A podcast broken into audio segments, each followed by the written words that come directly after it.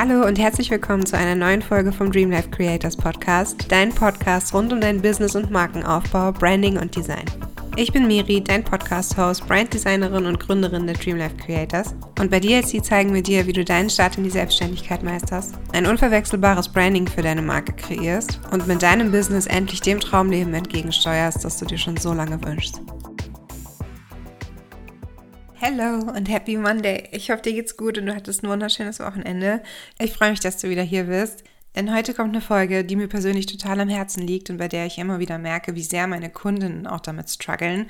Ich habe heute einen Vier-Schritte-Bauplan für dein perfektes Branddesign im Gepäck. Und wenn du gerade in der Phase steckst, in der du dein Branddesign aufbaust oder deine Marke konzipierst, ähm, hoffe ich, du lernst was. Und äh, wenn du schon weiter bist, dann kannst du die Folge vielleicht ja nutzen, um mal gegen zu checken, ob du alles bedacht hast bei deinem Branddesign-Aufbau. Ich kann total nachvollziehen, dass es für die meisten Gründerinnen und Selbstständigen ähm, total die Herausforderung ist, ihr Branddesign selbst zu gestalten und zu, zu kreieren. Und ich beobachte immer wieder verschiedene oder wiederkehrende Fehler bei Gründerinnen, wenn sie ihr, ähm, ihr Branddesign selbst kreieren. Und damit möchte ich heute gerne so ein bisschen aufräumen, weil es eigentlich einen, einen Fahrplan gibt, an den man sich halten kann, der meistens wunderbar funktioniert, um ein Branddesign aufzubauen und der so ein bisschen diese Fragezeichen im Kopf auch ausräumt, so, oh, keine Ahnung, wie fange ich an? Wie finde ich denn überhaupt meine Farben? Welche welche passen zu mir, welche nicht.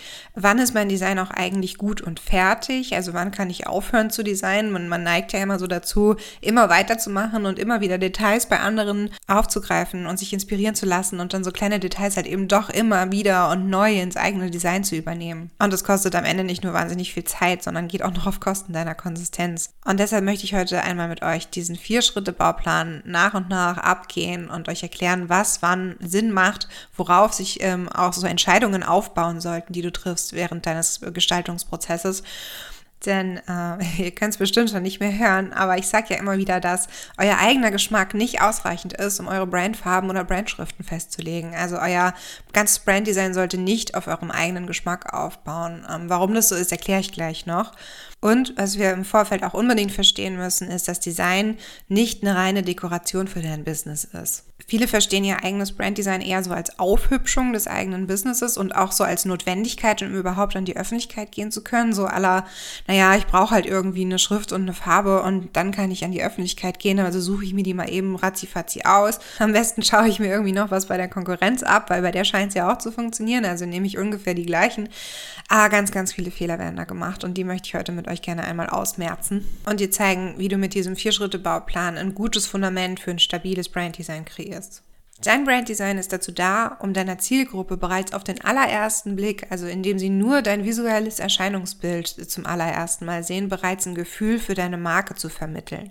Ich finde, das kann man, wenn man mal mit offenen Augen durch die Welt geht, total schön beobachten, auch an sich selber, was du selbst an einem Markendesign bereits alles ablesen kannst. Also ist eine Marke vielleicht eher traditionell eingestellt, ist sie super hip, bekommst du bei, auf den ersten Eindruck irgendwie den äh, das Gefühl, dass das eine sehr teure Marke ist oder ist die eher günstig angesiedelt. Du kannst am Design wahnsinnig viel ablesen und das solltest du für dich selbst und deine Marke nutzen, damit du auf den ersten Blick für deine Zielgruppe das richtige Feeling vermittelst.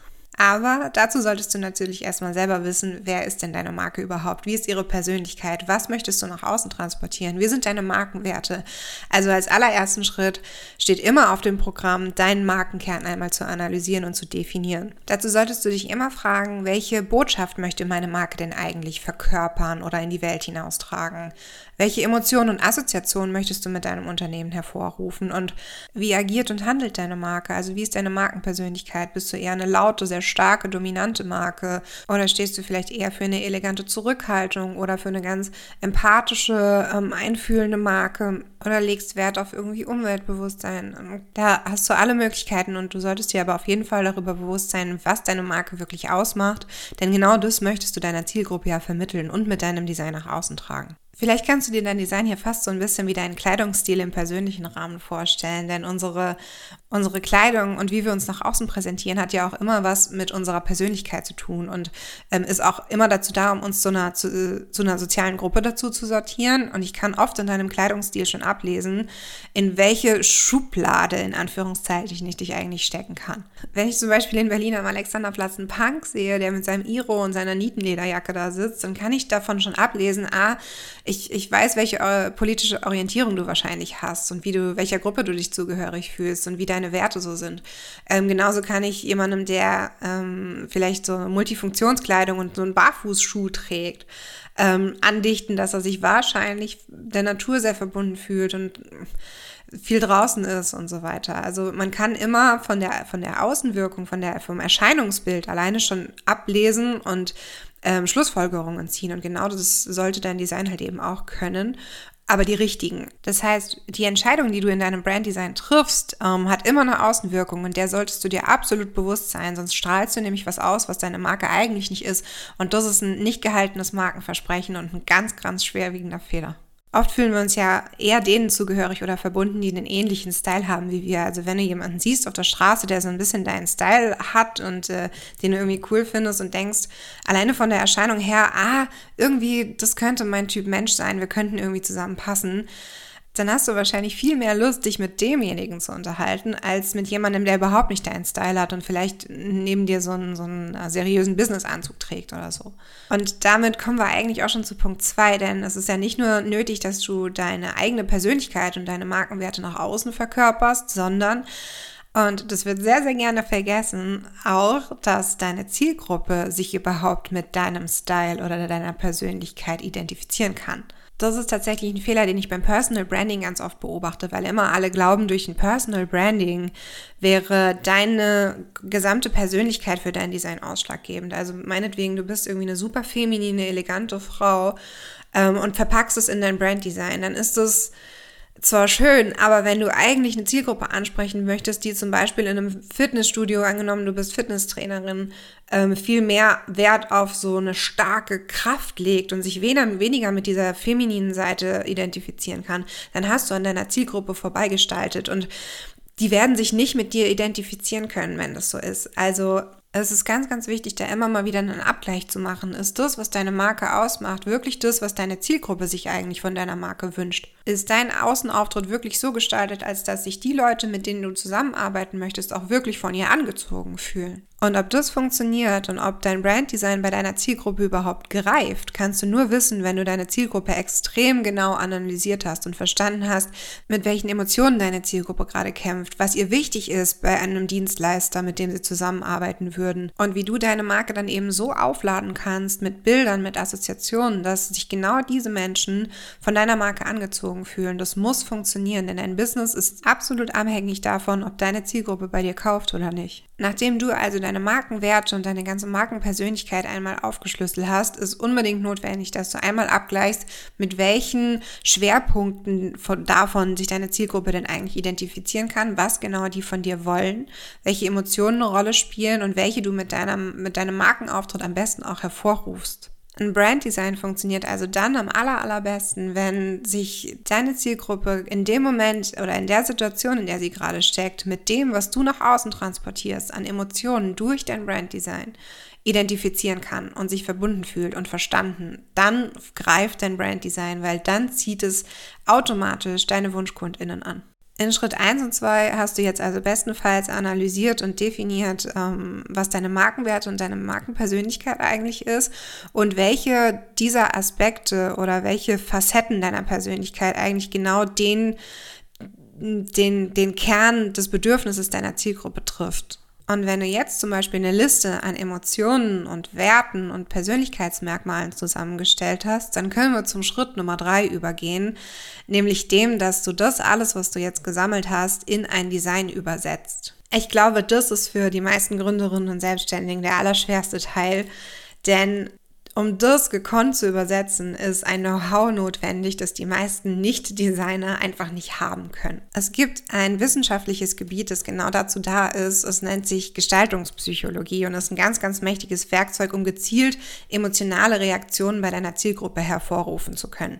Das ist also quasi ein, ein tiefes Know-how darüber, wie Farben, Formen, Schriften und andere Gestaltungselemente ähm, bewusst eingesetzt werden können, um bestimmte Botschaften zu vermitteln oder eine gewünschte Stimmung zu erzeugen. Genau das ist eigentlich die Leistung eines Branddesigners, nämlich ähm, das, was du dann erarbeitet hast an Markenkern- und Zielgruppenanalyse, wirklich in eine, in eine Übersetzung zu verpacken, die dann visuell funktioniert und die Botschaften vermittelt, die du eigentlich vermitteln möchtest. Dazu gehört zum Beispiel das Wissen, dass jeder, jeder einzelnen Farbe bestimmte Assoziationen oder Gefühle zugeschrieben werden können. Blau ist beispielsweise eine sehr beruhigende oder vertrauenserweckende Farbe, wohingegen Rot eine sehr starke, dominante Signalfarbe ist, die wieder ganz äh, anders eingesetzt werden kann, eben eine ganz andere Ausstrahlung hat, wie so eine sehr beruhigende und, und äh, seichte Farbe. Und wir Designer können auch nur aufgrund dieses Wissens entscheiden, warum eine Farbe vielleicht besser zu deiner Marke passt als eine andere. Nur weil wir die Wirkung einer bestimmten Farbe kennen oder einer bestimmten Schrift oder einer bestimmten Formsprache, können wir wissen, ob du mit einem bestimmten Stil auch wirklich die Emotionen deiner Zielgruppe erreichst oder nicht. Wir entscheiden das niemals einfach aus dem Bauch heraus und genau aus dem Grund ist an dieser Stelle auch dein eigener Geschmack äh, völlig irrelevant, solange du nicht weißt, was du mit dem, was du eigentlich magst, auch ausstrahlst. Also nur weil du Rot schön findest, heißt es noch lange nicht, dass Rot auch wirklich zu der Markenpersönlichkeit oder den Bedürfnissen zu deiner, äh, von deiner Zielgruppe passt. Und solange du dir nicht darüber klar bist, welche ähm, Wirkung du eigentlich ausstrahlst und welche Assoziationen deine Zielgruppe zu deiner Marke hat aufgrund deines Designs, hast du keinerlei Kontrolle darüber, wer sich eigentlich von deiner Marke angesprochen fühlt und wer nicht und wie dein ganzes Markenimage eigentlich bei deiner Zielgruppe sein wird. Das musst du wissen und aktiv steuern. Genau das ist Branding. In Schritt 3 solltest du also den Fokus darauf legen, zu erlernen, wie genau du das, was du in Schritt 1 und 2 erarbeitet hast, gekonnt ins Visuelle übersetzt. Also wie Designpsychologie funktioniert, wie welche Farbe eigentlich wirkt auf unser Gehirn, was, es, äh, was diese Farbe in uns auslöst, wie Schriften wirken, wie du mit einer bestimmten Formsprache bestimmte Emotionen hervorrufen kannst. Die Herausforderung in diesem Schritt besteht also darin, deinen Markenauftritt zu einem absoluten Match für deine Zielgruppe zu machen. Ich weiß, dass es ein ganz schöner Aufgabenberg ist, aber ähm, glaub mir, nur dadurch kannst du ein wirklich passendes Branddesign für dich entwickeln und äh, in der Hand behalten, wer sich von deiner Marke angezogen fühlt und wer nicht. Ich weiß, dass das super schwierig sein kann und ich habe dir deshalb unten in den Show Notes mal ein Workbook von mir verlinkt. Ähm, kostet dich gar nichts, nur deine E-Mail-Adresse indem ich einmal aufgeschlüsselt habe und Schritt für Schritt erklärt habe, wie du die passenden Farben für dein Branding findest. Ähm, es sind also ganz viele Beispiele, die, die einzelnen Farben mit ihren äh, Assoziationen und Wirkungen. Du kannst dich da gerne mal durcharbeiten. Ich habe hier noch Tipps und Tricks dabei, wie du die passende Farbkombination findest und so weiter. Schau da gerne mal rein. Ähm, ich hoffe, es hilft dir. Und wenn du darüber hinaus noch Hilfe brauchen solltest, melde dich gerne bei mir. Ich mache schon ganz lange die 1 zu 1 Brand Design Mentorings mit meinen Kundinnen, indem wir einfach gemeinsam dein Brand Design entwickeln und zwar auf Basis genau deiner, deines Markenkerns und deiner Zielgruppenanalyse. Das schauen wir uns zusammen einmal an, erarbeiten diese ganzen Stichpunkte, die wir dann auch zusammen in ein Design übersetzen, was halt maßgeschneidert für deine Marke ist und genau die WunschkundInnen anzieht, die du, die du haben möchtest. Wenn du dazu noch Fragen hast oder genaueres wissen möchtest, keine Scheu, schreib mir gerne über Instagram, ist auch unten in den Show Notes verlinkt. Was zu deinem Branddesign auf jeden Fall dazugehören sollte, sind drei bis fünf feste Farben, die gut aufeinander abgestimmt sind und genügend Kontrast bieten, als dass man zum Beispiel auch farbigen Text auf einem farbigen Hintergrund noch gut lesen kann. Da gibt's aber auch in äh, dem 0-Euro-Workbook unten in den Show Notes ähm, nochmal Tools, mit denen du sowas zum Beispiel überprüfen kannst. Das ist ganz wichtig. Dann solltest du zwei bis maximal drei feste Schriftarten ähm, definiert haben. Eine für Headlines, eine für Fließtext und dann vielleicht noch eine, die so ein bisschen Highlight-Schrift ähm, sein kann, die vielleicht ein bisschen auffälliger ist, aber dann nur für kurze Stichworte verwendet wird. Muss aber nicht unbedingt sein. Also zwei Schriften würden auch vollkommen ausreichen. Dann solltest du einen festen Bildstil haben. Das heißt, dass alle Fotos, die du verwendest in deinem Content beispielsweise, einen bestimmten Stil haben und nicht völlig durchmischt aussehen und nicht zusammenpassen. Und zu guter Letzt ist ein einheitlicher Grafikstil wichtig, indem du zum Beispiel bestimmte Layouts immer wieder verwendest oder bestimmte grafische Elemente immer denselben Stil haben. Einfach damit ein Wiedererkennungswert geschaffen werden kann. Denn wenn du alle Elemente immer wieder aufgreifst und konsistent dabei bleibst, die so zu verwenden, dann bildet sich so ein einheitlicher und ganz persönlicher Grafikstil, der von deiner Zielgruppe auf den ersten Blick sofort deiner Marke zugeordnet werden kann. Und das wäre dann auch schon Schritt Nummer vier, nämlich die konsistente und konsequente Anwendung deiner Branddesign-Elemente und nichts anderem. Ich weiß, wie schwer sich viele Gründerinnen und Selbstständige damit tun, sich auf ein Design wirklich zu committen und nur noch das zu verwenden.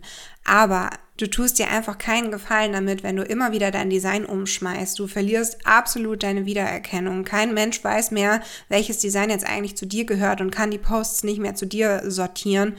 Du verspielst Vertrauenswürdigkeit, Professionalität. Es ist ganz, ganz schwierig, sein Design immer wieder zu ändern. Deshalb Tu dir selbst den Gefallen, committe dich auf ein Design. Und ich glaube, dass das wirklich einfacher ist, sobald du verstanden hast, dass deine Farben, dass jede einzelne Farbe, jede einzelne Schrift und jedes Designelement seinen Sinn und Zweck erfüllt, um deine Zielgruppe anzusprechen. So, solange deine, deine Designelemente willkürlich gewählt werden, ist es viel leichter, die wieder umzuschmeißen. Wenn du aber weißt, dass genau das Design, was du gerade ausgewählt hast, ähm, zu deiner Zielgruppe passt und die automatisch anzieht und zu dir passt und deiner Markenpersönlichkeit, dann gibt es keinen Grund mehr daran zu rütteln und gibt dir einfach das Gefühl, endlich mal fertig zu sein mit deinem Design, weil es rund ist, weil es passend ist und weil du das mit ganz viel Selbstvertrauen einfach nach außen tragen kannst. Und das ist ein super schönes Gefühl. Was auch total helfen kann, sich endlich auf ein Branddesign zu committen und das konsequent anzuwenden, ist, sich einen Branddesign Style Guide anzulegen. Das ist ein Dokument, in dem du wirklich einmal alle deine Designelemente festhältst. Das heißt, jede Farbe ist definiert mit dem passenden Farbcode dazu. Das heißt, es wird auch nicht mehr rumgerätselt, ah, wie war denn jetzt die Farbe? War das ungefähr das Blau oder doch vielleicht ein bisschen anders? Das legst du fest, hältst es äh, in diesem Dokument fest definierst da auch deine Schriftarten, also welche Schrift ist für die Headline da, welche Schrift ist für den Fließtext da. Du hast äh, die Möglichkeit, deine Logos da nochmal zu platzieren. Du hast die Möglichkeit, deinen Bildstil zu dokumentieren und so weiter und so weiter. Das heißt, alles ist wirklich festgehalten, festgezurrt und daran ist nichts mehr zu rütteln und alles, was in Zukunft an deinem Design passiert oder entsteht, richtet sich nach diesem Brand Design Style Guide. Und das hilft dir auch total, wenn du zum Beispiel später mal mit äh, Freelancern oder, oder MitarbeiterInnen zusammen zusammenarbeitest, dass die sich ähm, auch an dein Design halten können. Denn das ist ein Regelwerk im Grunde, an dem du und deine MitarbeiterInnen sich orientieren können und eben auch gewährleistet, dass alles, äh, was, was dein Design betrifft, in Zukunft ähm, einheitlich nach draußen geht und konsistent bleibt. Ich habe im DLC-Shop eine Canva-Vorlage designt, die ich dir unten mal in die Show Notes packe. Schau die dir gerne mal an. Die leiten dich auch so durch den ganzen Brand-Design-Prozess nochmal ein bisschen durch und gibt kleine Hilfestellungen. Und es sind überall Felder, die du selbst anpassen kannst und eben deinen ganz persönlichen Brand-Design-Style draus formen kannst. Das ist tatsächlich was, was jede Kundin, mit der ich arbeite, im 1 zu 1 am Ende unserer Zusammenarbeit auch bekommt, mit dem alle Ergebnisse aus dem Brand-Design-Prozess nochmal dokumentiert sind. Hilft wahnsinnig.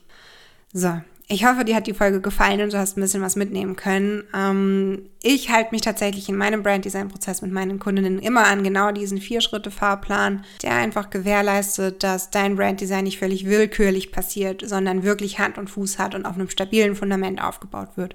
Wie gesagt, wenn du da noch Hilfe brauchst, melde dich gerne. Und ansonsten wünsche ich dir noch eine wunderschöne Restwoche und wir hören uns beim nächsten Mal. Ciao, ciao.